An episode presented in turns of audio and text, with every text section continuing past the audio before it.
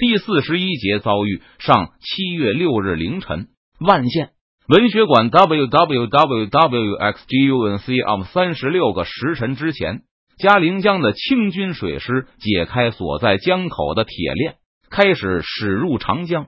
近四十个时辰之后，靖国公元宗帝对清军的攻势依旧只有一个模糊的印象。船只带回的报告就是清军水师大举出动。而元宗帝的斥候送回的头几批情报也是同样的模糊不清，只知道中线的清军实力突然大大增强，然后就发现有清军水师开始在中线停靠，并卸下货物，这进一步加强了元宗帝初始的判断，那就是清军全力补充中线。难道李国英想一口气给中线运进半年的粮吗？这种大规模动员的耗费极大。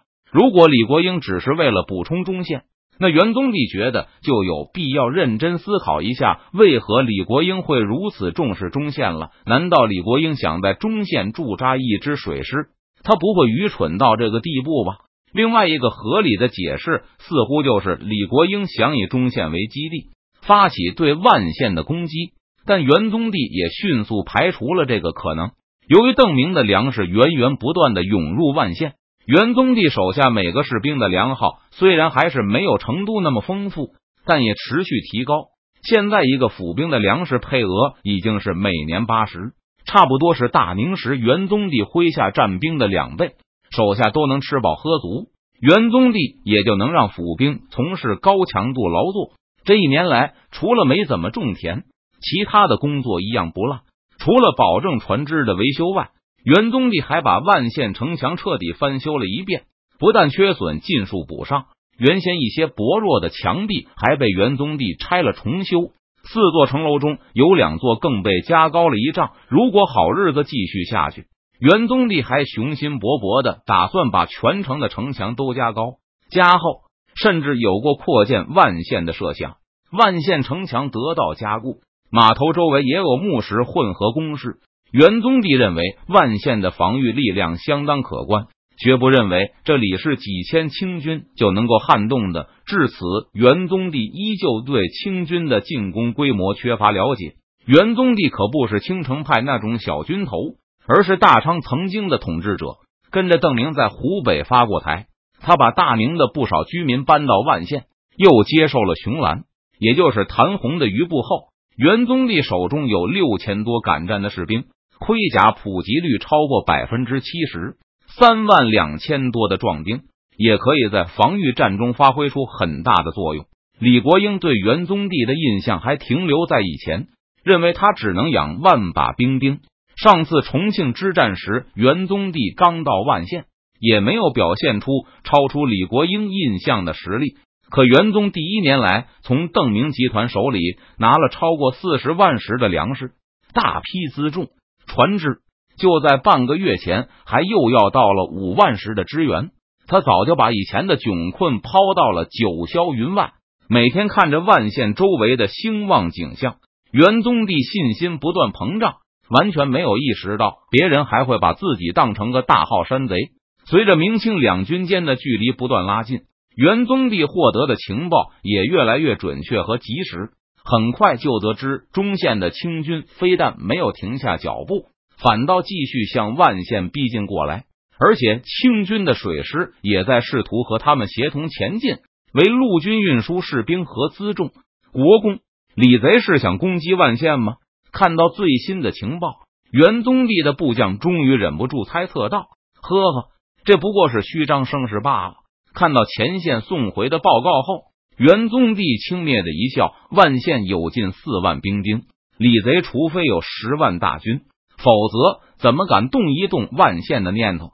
重庆大约有五千甲兵，三四万壮丁，和我们的实力基本相当，水师还不如我们，所以长期以来中线岌岌可危。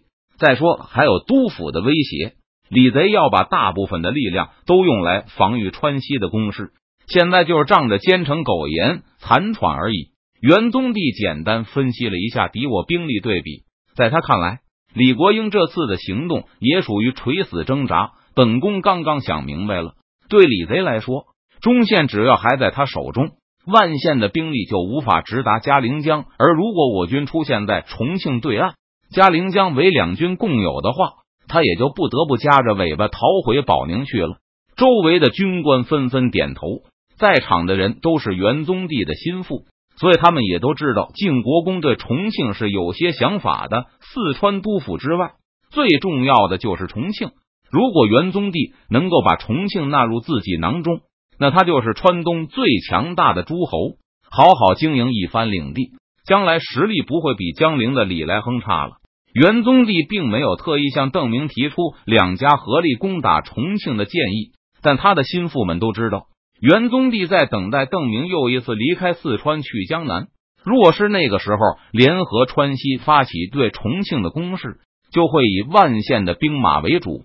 到时候，元宗帝以国公的身份一镇重庆，自然是顺理成章的事。李国英就是想充实中线，给我们造成更大的麻烦。他现在不过是虚张声势，意图浑水摸鱼，侦查一下周围的变化，甚至摸一摸我们万县的虚实。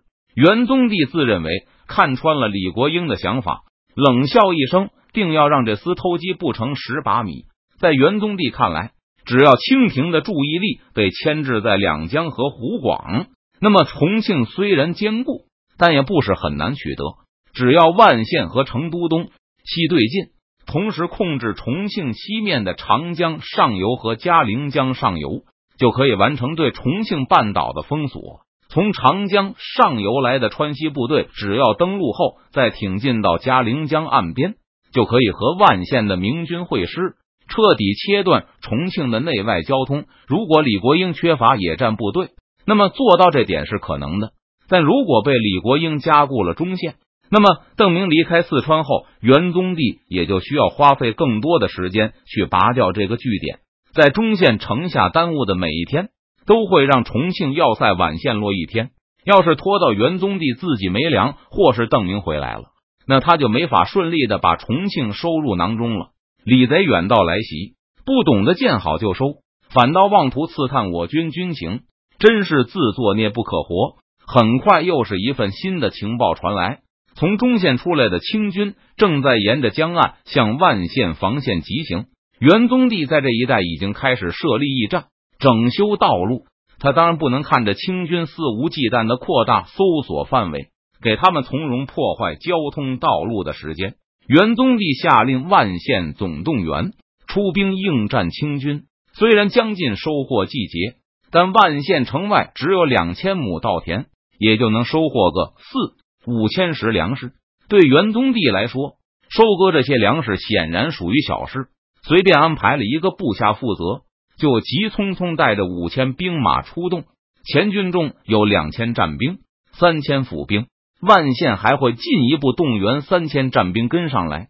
现在元宗帝的战兵数量虽然大增，但有过实战经验的士兵比例远远不如大明时期。包括元宗帝在内，没有一个将领能像邓明那样利用江南数省的资源进行高强度训练。大部分将领只能让士兵通过战场认识战场，所以此战被元宗帝视为锻炼军队的好机会。可以让大批新兵感受一下实战气氛。冲在清军最前的是张勇，作为资格最老的大将，李国英已经向朝廷保举他提督陕西军务。这种兼顾论资排辈和名气战功的保举，就是赵良栋、王进宝都没有丝毫怨言，反倒都认为李国英行事稳妥。李国英亲率后队，就把前军的指挥权交给了老资格。经验丰富的张勇，大家都知道，朝廷的正式任命很快就会下达，因此就是从官衔上来说，张勇也是甘陕陆营的第一人，理所当然的前军总指挥。上次重庆一战后，张勇的亲兵营遭到邓明歼灭性地打击，那时看着残余的那百来个人，张勇真是欲哭无泪。这些士兵都是他多年培养出来的，没有几年休想恢复元气。幸好总督用耕牛从邓明那里换回来一些俘虏，这才让张勇稍微好受了一些。当时邓明还送回了一些优惠券。看明白上面写的意思后，张提督当场就把他们撕得粉碎，真是欺人太甚。这次出兵前，张勇已经从李国英那里清楚的了解了万县的实力。元宗帝手下原来大概有几千披甲，三年前攻打重庆时损失惨重，跟着邓明去湖广补充了一些。上次清朝出动，看上去又有三千战兵，其中一半多有盔甲，就靠你练兵了。